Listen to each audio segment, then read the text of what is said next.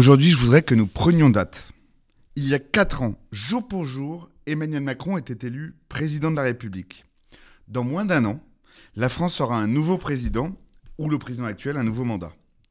En l'état, l'hypothèse la plus probable, et à mes yeux la pire, serait que Marine Le Pen soit élue président de la République. Oui, Marine Le Pen est à l'évidence la candidate la mieux placée dans cette course. Dire l'inverse, ce serait être aveugle, ignorant ou imprudent. À un an de l'élection, il n'est pas fou de dire, il est même raisonnable d'affirmer que pour la première fois dans l'histoire de la République, la France sera vraisemblablement gouvernée par l'extrême droite dans un an. Évidemment, évidemment, rien n'est fait, rien n'est joué. Évidemment, on ne peut pas faire de pronostic que, on peut faire un pronostic que sur un casting connu. Et il ne l'est pas à l'heure actuelle. Loin s'en faut. Évidemment, avant une période de deux ou trois semaines avant le premier tour, toute prédiction confine à la conjecture. Évidemment. Mais il y a des signes, des données tout à fait objectives qui s'imposent et que pourtant chacun souhaite occulter.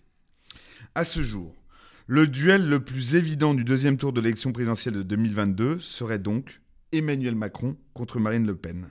Or, jamais il n'y a eu deux fois le même duel qui est, qui est donné deux fois le même résultat.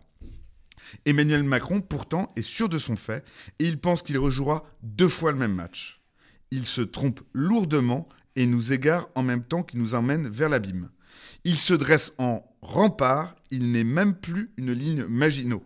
Et plutôt qu'un repoussoir, il est devenu, malgré lui, et sans doute injustement, l'argument électoral numéro un de l'extrême droite. Ensuite, la perspective de voir un président sortant reconduit ne s'est plus présentée depuis Jacques Chirac, dans une situation où le front républicain contre Jean-Marie Le Pen avait fonctionné à plein. Nous savons qu'en 2022, ce ne sera plus le cas. Enfin, comme on y après la crise des Gilets jaunes, qui avait vu l'autorité et même la forme républicaine de gouvernement contestée comme jamais, avec une focalisation haineuse sur la personne du président Macron, comment croire que cette dialectique fatale n'est pas de conséquences électorales durables?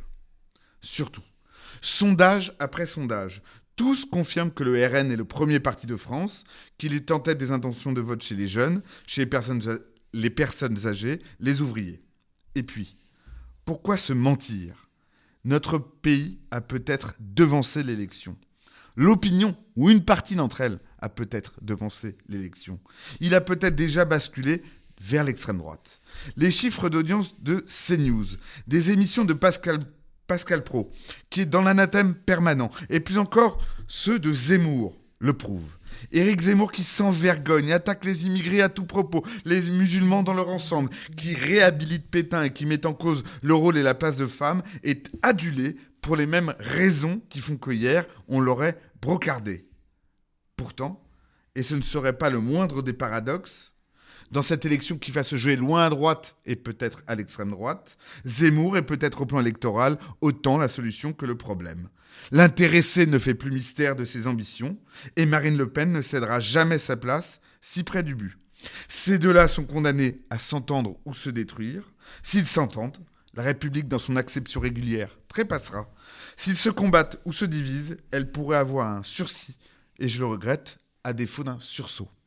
À la semaine prochaine.